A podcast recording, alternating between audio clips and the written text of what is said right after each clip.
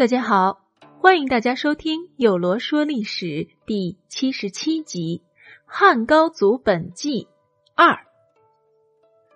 上集我们说到刘邦贪酒好色，不过呢，在他做亭长的时期，倒是和沛县的官吏们混得很熟，在当地呀也算是小有名气。与项羽一样，刘邦在起事以前也曾见过秦始皇。一次，他押送服徭役的人去咸阳，正巧啊遇上秦始皇出巡，特许百姓观看。远远看去，秦始皇坐在装饰精美华丽的马车上，威风八面。刘邦感慨地说：“哇，大丈夫就应当如此啊！”大家还记得项羽见到秦始皇出巡时说的话吗？那个人，我可取而代之。这两位同样是心有抱负的人，但是啊，从他们见到秦始皇脱口而出的话中，也可以窥见他们性格的差异。项羽颇为自负，而刘邦啊，则稳重许多。话语中也透露着对帝王生活的艳羡。好了，我们接着来讲刘邦。刘邦在起事前就娶了妻子，而且这个妻子可不是靠他自己求娶的，而是老丈人主动看上了他。具体是怎么回事呢？话说，单父县人吕公与沛县县令交好。为了躲避仇人，于是啊，就到县令家来做客。后来干脆把家都迁到沛县定居了。吕公刚来沛县时，大家听闻他与县令的关系甚好，于是都前往庆贺乔迁之喜，相当于是上门拜访，套套近乎。这身为亭长的刘邦听说后，也准备前去凑个热闹。不过，当时负责收贺礼的是县衙主力萧何，因为前来庆贺的人太多了，这萧何呀就定下了一条规矩：但凡贺礼不满千钱者，坐在堂下。这千钱是多少呢？千钱呀，就是一贯钱，也称一吊钱，就是说要有一千个铜板串起来。而这刘邦呢？他是一个同伴都没带，不过呢，他却一向轻视别的官吏，于是就写了张礼帖，上面写着“贺钱一万”，交给传信的。待礼帖呈上后，吕公一看这手笔，大惊而起身到门口迎接。萧何一见这人是刘邦，就向吕公说道：“吕公。”这刘季向来是大话很多，成事很少的。然这位单父县来的吕公却喜好给人看相。他一看刘邦的相貌，觉得此人不凡，于是对刘邦倒非常的敬重了，引他到堂上入座。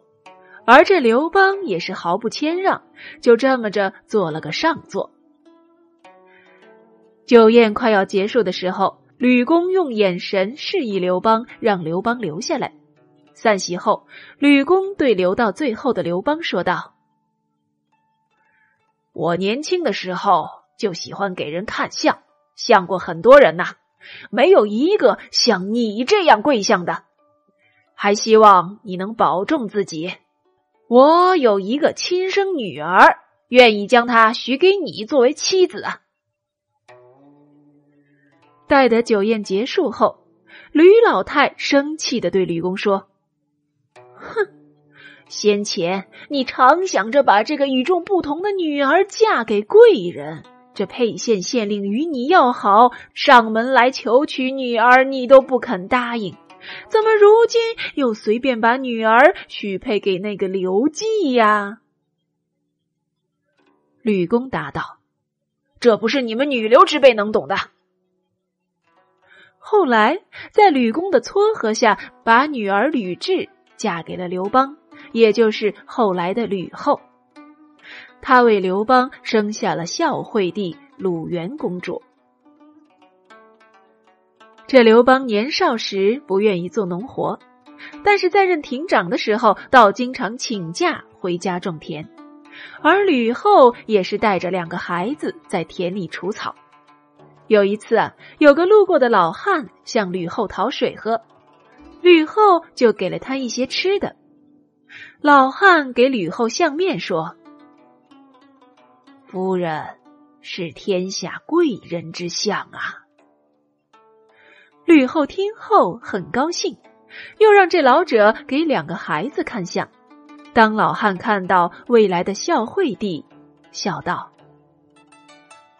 夫人，您之所以显贵，可就是因为有这个孩子啊。”而让他给鲁元看相，也倒是贵人之相。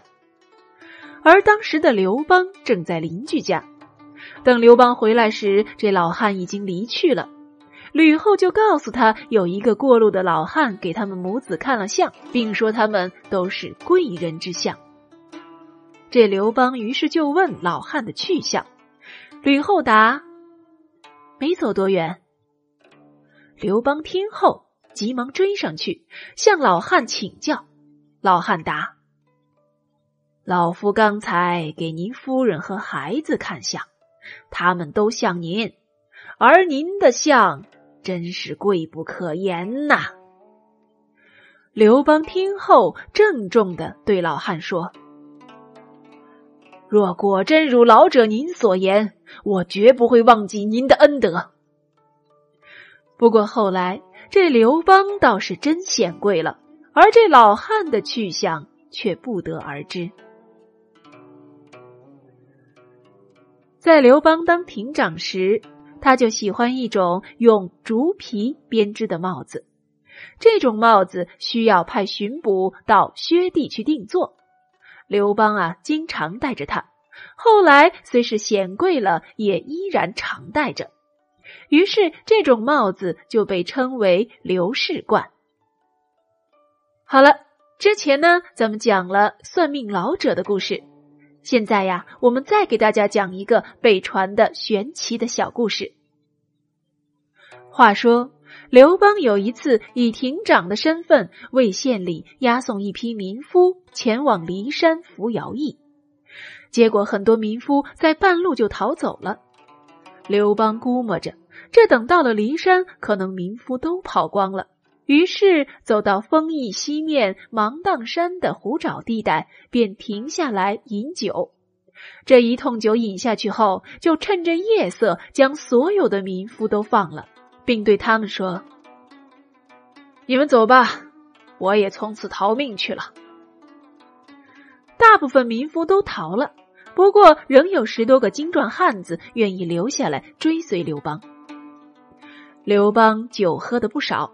乘着酒意，也就带着这十多个人连夜抄小路，通过沼泽地带，并派了一个人到前面去探路。走在前面探路的人回来向他报告说：“前面有条大蛇挡住了去路，我们还是往回走吧。”刘邦可是醉酒的状态呀，这酒后壮胆，他气吞山河的说道：“壮士走路怕什么蛇？”说完，他就走到前面去，还拔出剑来将蛇砍成了两段。于是这路就通了。刘邦又趁着酒意向前走了几里后，醉意彻底发作，倒下就睡着了。后面的人见他许久不回，也跟随着去寻。等先前带路的人带着一行人走到先前有蛇的地方，只见一位老太太在那里哭泣。于是就问他为何哭得如此伤心。老太太答道：“因为有人杀了我的儿子啊。”一行人又问：“您儿子为何被杀呀？”